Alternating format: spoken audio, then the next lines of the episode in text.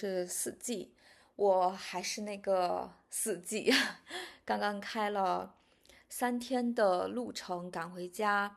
三天一共开了有三千公里，回到我之前上一个居住的城市办了点事情，然后又把我的另外一辆车呃运过来啊，说是运过来，其实就是把它开回来。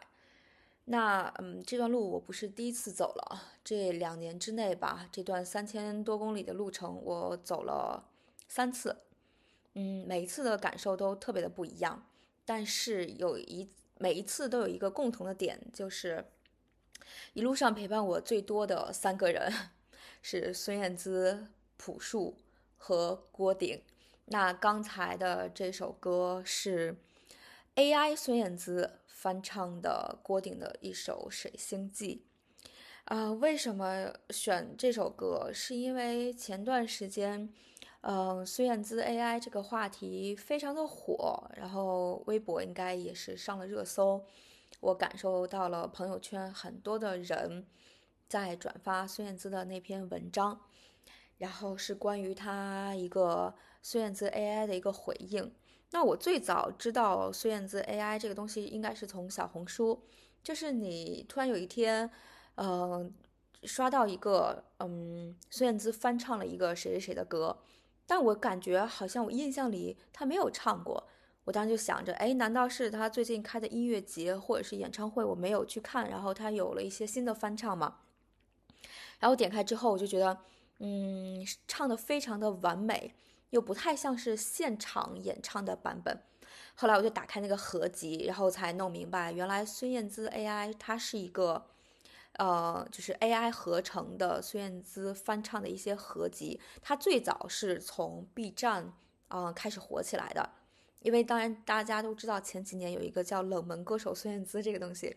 那孙燕姿在我生活的年代，那绝对不是我生活的年代，是我成长的年代。他绝对不是一个非常冷门的歌手，但因为他为人特别的低调，所以他确实是很少出来了。嗯，他的那一批歌迷，歌迷很多都是八零九零后，那现在来讲几乎都是三十多岁，或者是嗯四十岁左右的年纪。那可能大部分的生活、工作的重点吧，可能都围绕围绕在家庭、工作，然后事业这个方面。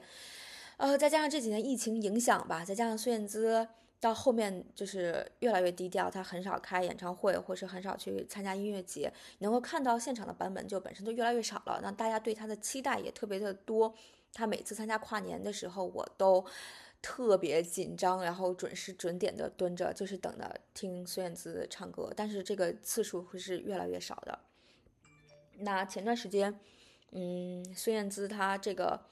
AI 就是。他写了一篇呃回应 AI 的小作文，一下就出了圈。那其中其实主要还是因为孙燕姿的文笔很好。那其实孙燕姿她其实是用英文版本写在了她的一个博客上，当然她有她的那个啊歌迷粉丝把她的这篇英文的呃小论小作文吧小论文，然后翻译成了中文发给了孙燕姿的团队，孙燕姿的团队又对其中的中文部分进行了校对和修改。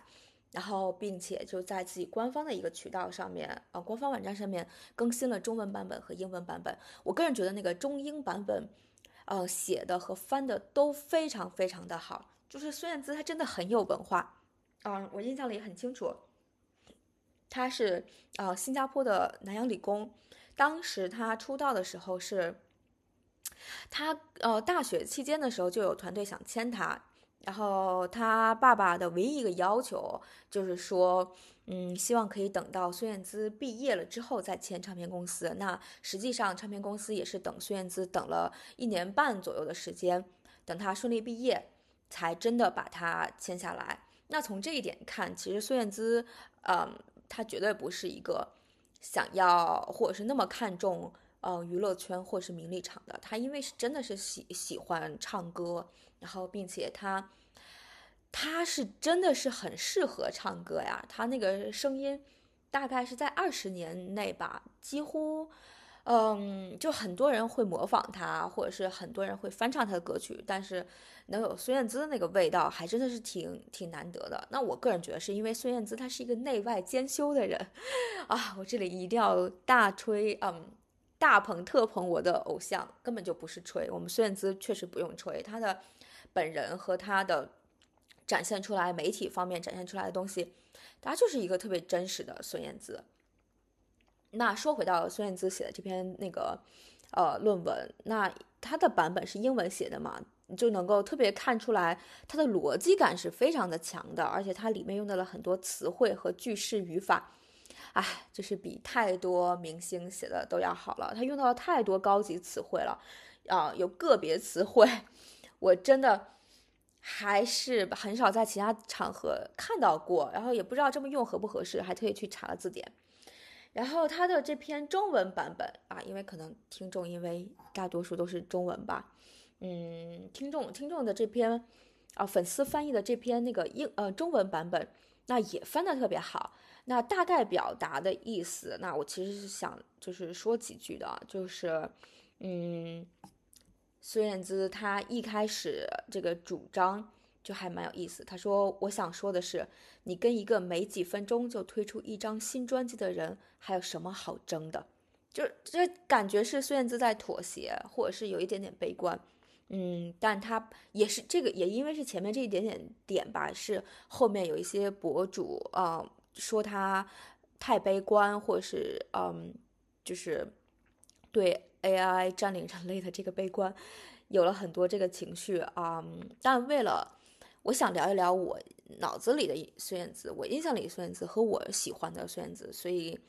嗯，我尽量避开去微博去看其他人写的东西，我只想聊我认为的哦，我想要说的。我个人觉得，我没觉得这是有多么悲观的事情，我觉得这还是就很正常，因为 AI 的翻译的这个是就是就是包括 ChatGPT，它的这个现实功能就是很强大呀，你为什么要去跟它争辩呢？说它不如人类，或者是人类远超于它？我觉得这也确实没有什么意义，因为人类在进步，那 AI 的技术和 AI 的思想也在进步。嗯，他说这个里面。有几个挺好，挺好玩的。他说：“你可能会反对，说我还是能分辨出区别的。它没有情绪，没有音调和呼吸，或任何你能想到的术语的变化。抱歉，我怀疑这只是一个非常短期内的回应。对啊，那事实确实是啊。那初期的 AI，就像初期的 ChatGPT，它的翻译功能也没有做得很好。那初期的 AI，它没有很完整的揣摩唱歌人的情绪，或者是唱歌人的彼时的状态，所以它的。”过于拼接完美，少了个人表达或少了情绪表达，这个的确是初期是这样子的。可是你随着这个孙燕姿 AI 的成长和它的发展，到后期它开始可以变得有语气、有情绪表达，嗯，奔放热烈，或者是啊悲伤悲壮，它慢慢的也会参考唱歌人演绎的情绪表达，所以它后期真的是有非常大的进步空间的。那孙燕姿讲的也是实话呀。然后后面还有一个，呃，还挺有意思的。他说，这种新技术将能够大量炮制每个人所需的一切，无论你多么小众、多么反常，或者情绪多么错乱，都可能有专门为你创建的独特内容。你并不特别，你已经是可预测的，并且不幸，你也是可定制的。那这又是一个大实话了。虽然现在 AI 翻唱的。呃，我们讲通俗版本，或者说照顾到每个人情绪的版本都 OK，甚至是，呃，我喜欢听这个类型的歌，我就让孙燕姿去，孙燕姿 AI 去不停的翻唱这种类型的歌给我。随着 AI 技术的发展，那这个也是完全可以做到的，所以就会变成了，它会根据孙燕姿 AI 会根据你喜欢听的听歌的类型，去找到不同歌手的。呃，歌曲，然后孙燕姿 AI 进行翻唱，最后达到你可定制的、可私人的，这个确实是也是这么发展的呀。但是，可能作为孙燕姿的粉丝，甚至说老粉，那最感动的还是最后那句话，就是在这无边无际的存在之中，凡事皆有可能，凡事皆无所谓。我认为思想纯净，做自己已然足够。啊，我们孙燕姿就是一直就是这么开阔。这句话就是无论到他去任何一个采访，呃，我觉得可能追了他这么多年，他这种很淡然、很释然，然后很坚持做自己，呃，没有那么 care 其他，没有那么的追逐所谓的明星光环或者是娱乐圈的名利场，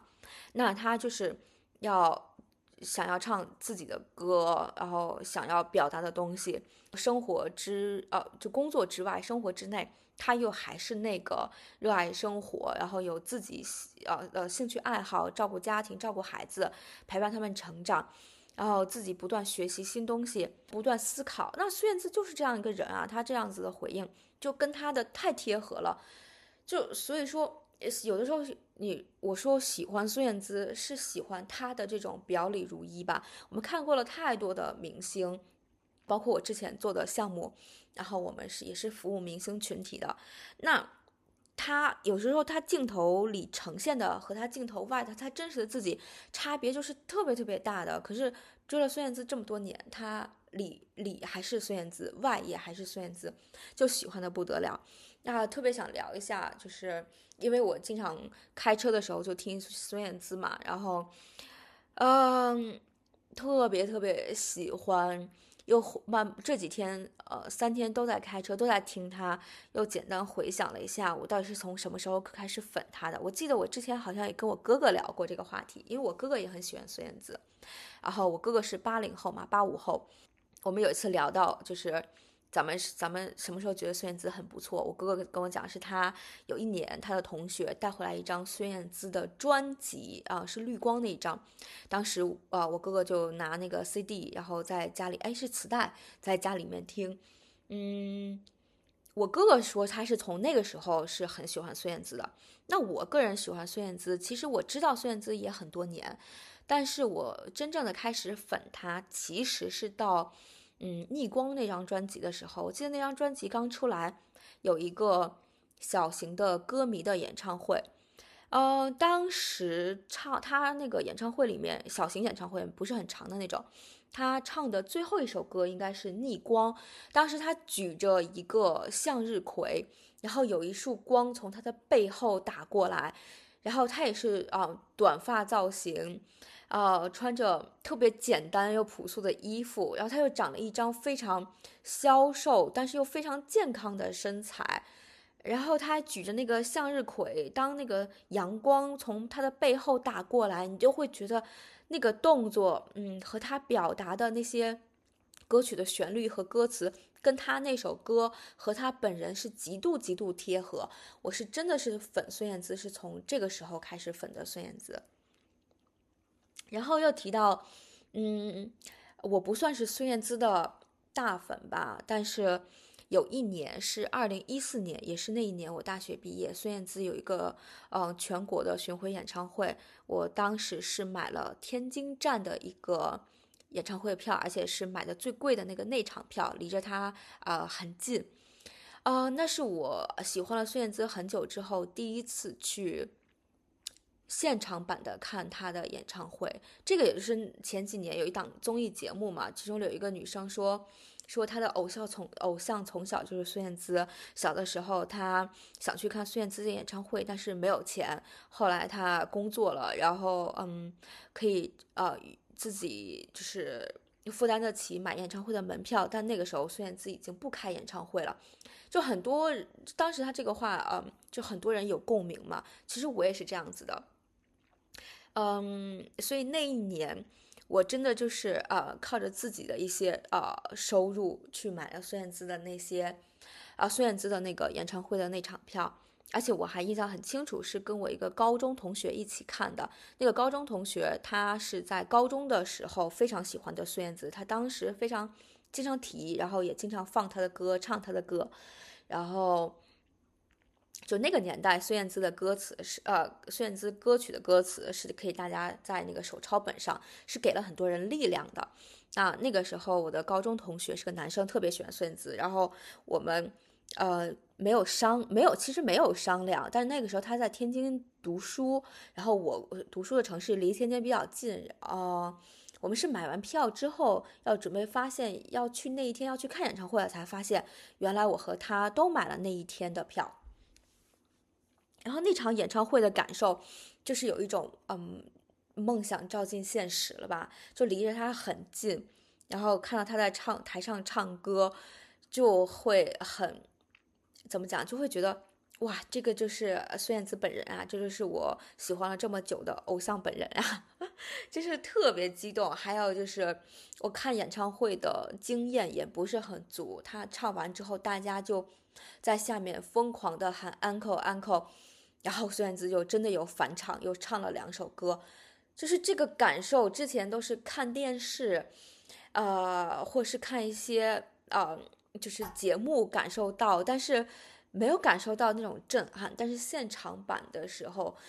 呃，觉得自己是其中的一员，一直在里面很大声的喊 uncle，喊偶像回来，就是他又回来唱歌，这个是非常非常的震撼的。然后这是。呃，还有想到的一个孙燕姿的故事，是在我一八年那次，那是我第一次去台湾，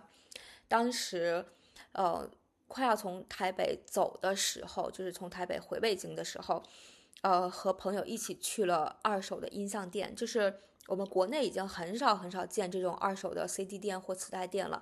呃，但是台湾还有很多，我跟朋友一块去了去了一家，我们就在里面就是挑专辑。然后那个时候，在那个二手音像店里面能够看到很多之前孙燕姿出过的一些专辑，正版专辑，其中还有很多是孙燕姿签过名的。当时看到的时候还挺激动的，当时和朋友都买了一些。刚才突然想到专辑的时候，又想到我第一次买孙燕姿的专辑，或者是说第一次有了一张孙燕姿签名专专辑，应该是她，也就是说她刚刚留长发，应该是是时候的那一张。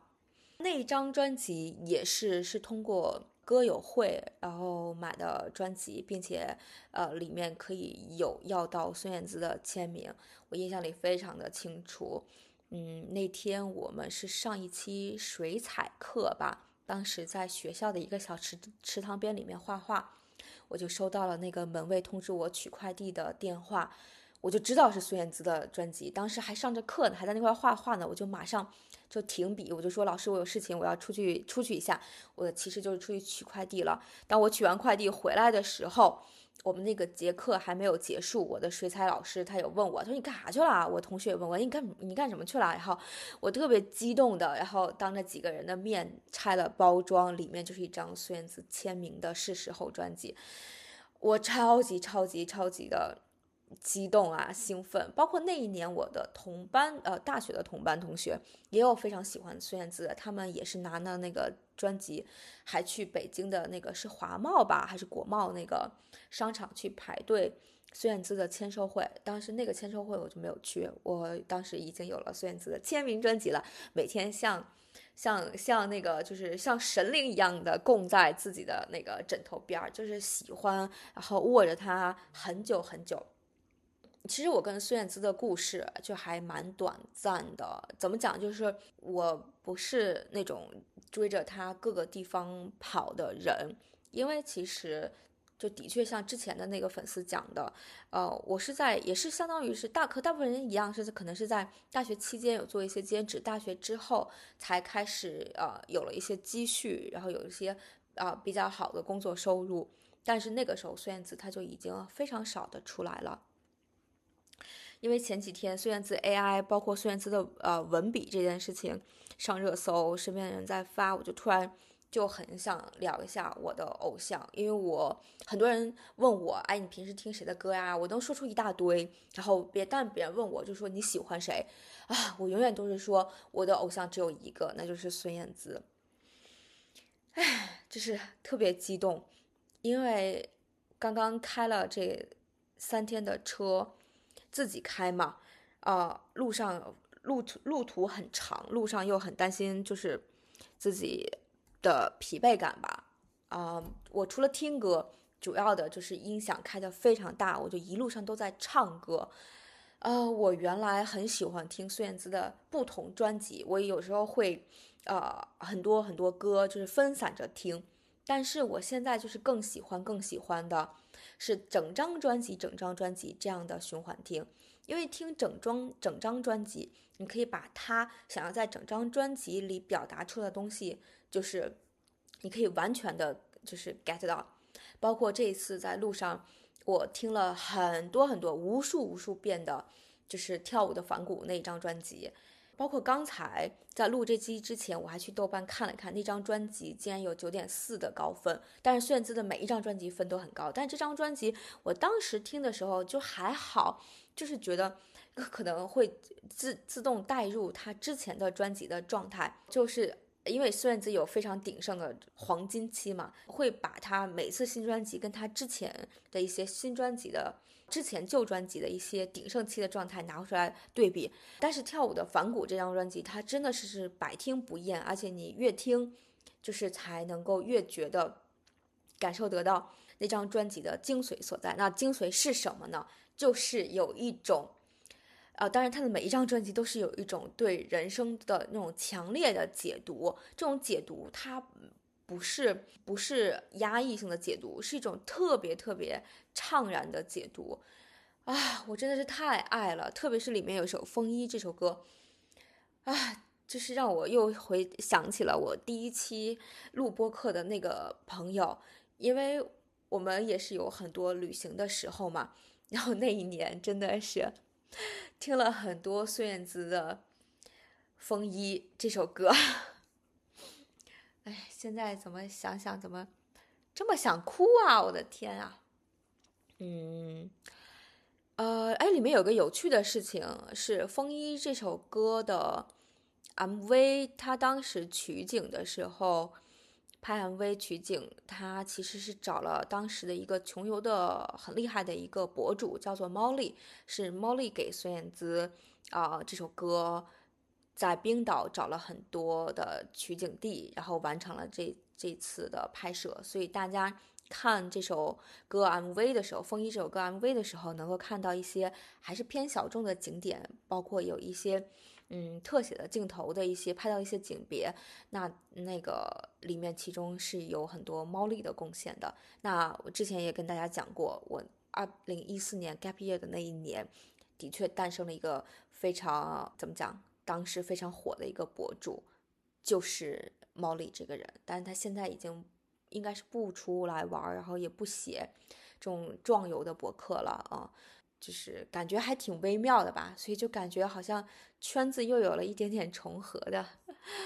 就是特别开心。最近的感慨特别多，因为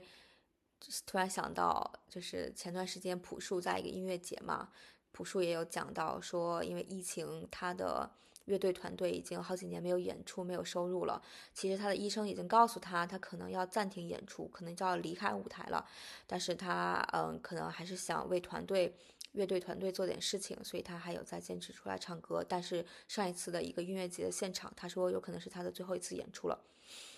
朴树也是我在 Gap Year 的时候，以及我在。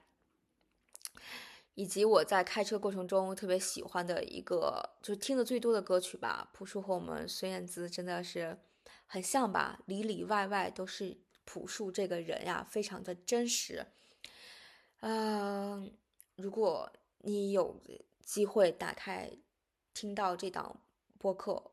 啊，希望你也可以去多听一下孙燕姿和朴树，那给他们的歌增加一些。怎么讲呢？流量吧，就是很希望大家可以支持他们啊，特别是现在的年轻人，特别特别新的年轻人，嗯，可以支持一下我的偶像们啊，我只是觉得是一件特别特别开心的事情。嗯，最近还有什么心得感悟还想跟大家分享呢？呃，最近就是慌乱吧，还是挺忙碌的。嗯，五月底了。马上就要进入到六七月份了，啊，我在的城市呢，嗯，相当于我现在已经是深秋了，马上就会进入到雨季，就是寒冷的冬季，啊，又又是一个特别适合待在家里，窝在沙发上听歌、看电视、看 MV 的季节，就是这个感觉真的是特别的爽，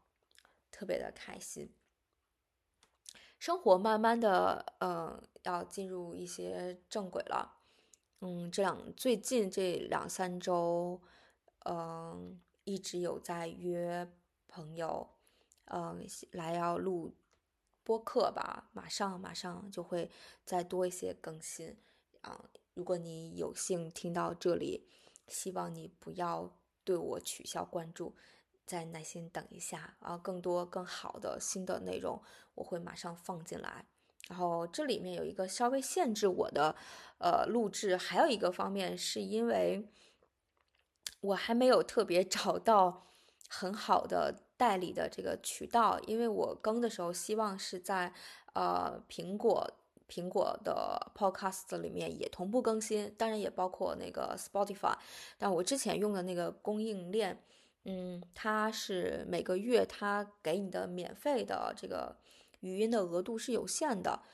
呃，我用小宇宙的话，它因为只能链接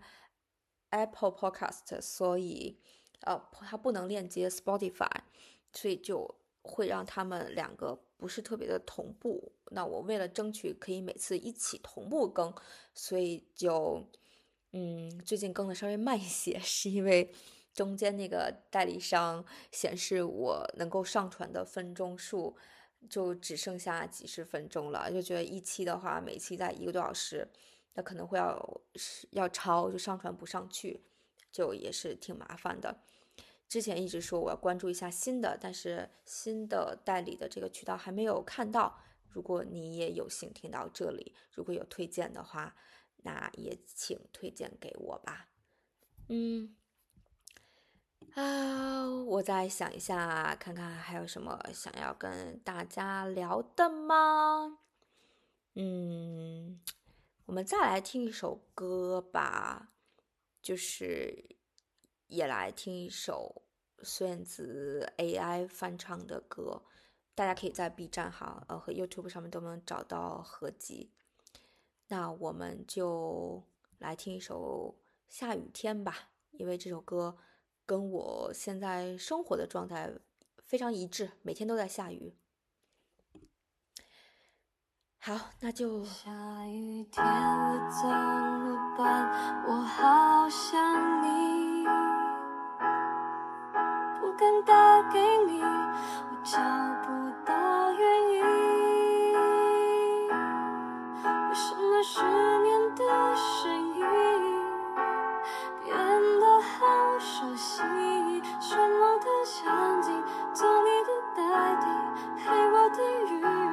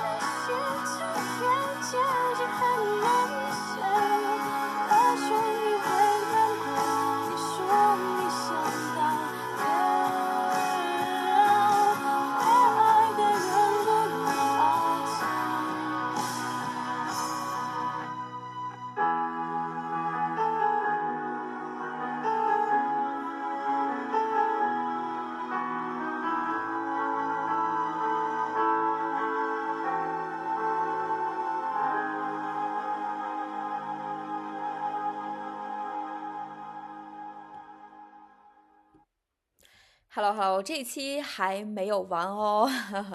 刚才突然想要，就是说有一点点想要补充。那我有搜新闻的时候看到虎嗅网，其实里面有一篇关于 AI 的技术分析，我觉得有一些东西还挺好的。那我大概就是说想放到我的这个博客里面，其中也记录一下。那我就大概念一下吧，或者说大概读一下。他说，据了解，整个翻唱的技术底座是一个来源自全球最大的开源社区的一个项目。那公开资料显示呢，那这一档项目它是基于国外的一些什么 VITS 呀，或者 SoftVC 啊的这一些一系列项目开发的，它是一种开源的免费的 AI 语音转换软件。那就是。里面有记者采访了一个关于制作这个孙燕姿 AI 的记录人，那他其中有讲到，他对记者展示了关于制作 AI 孙燕姿音乐作品的完整过程，大致可以概括为收集素材、分离干声、进行训练、翻唱歌曲四个步骤。那首先要找到足够数量的孙燕姿本人演唱的歌曲，通常在几百首左右。之后，通过相关的技术手段，将歌曲中的伴奏、混响、和声等与人声分离，再在这个基础上进行切割，删除一些空白片段，将每个片段控制在五到二十秒之间。之后准备妥当之后，就可以开始训练。就是为了满足硬件上的需求，小易就是这个呃 AI 孙燕姿的这个制作人。专门，他专门在算力市场的租用显存。他的日志显示，一些训练达到两千次的时候就被他就是小易手动暂停了。他解释称，由于训练耗时相对较长，终止训练是为了提早的检验效果，以便优化训练参数的配置。在确认无误后，会重新训练到大约三万次，这个数量还真的是很大，以达到最佳效果。他说：“另外，虽然训练次数本着多多益善的原则，但如果素材本身有局限，即使训练次数翻倍，那成品质量也不太会有太大的提升。那完成上述工作，就相当于完成了 AI 翻唱百分之九十九的速进度。那最后一步就是推理，那就是说要需要被上传的呃替换的音频上传。那替换一首歌曲的。”时间通常需要三分钟左右。哇，只要在算力足够的情况下，并且在训练足够的情况下，三分钟就能制作一首歌曲。相比之下，训练的过程则要持续多个、呃数个甚至数十个小时。唉，真的是听到之后觉得这个背后付出的心血也还是挺大的啊。这里聊到这里的时候，突然就想补充一句，我心中。这是排名第一的美剧，叫啊 P.O.I，它是中文名字翻译成叫《疑犯追踪》，里面其实也是讲的 A.I 智能取代人类，然后并且人类与之做战做斗争的一个故事。嗯，大概有几季吧。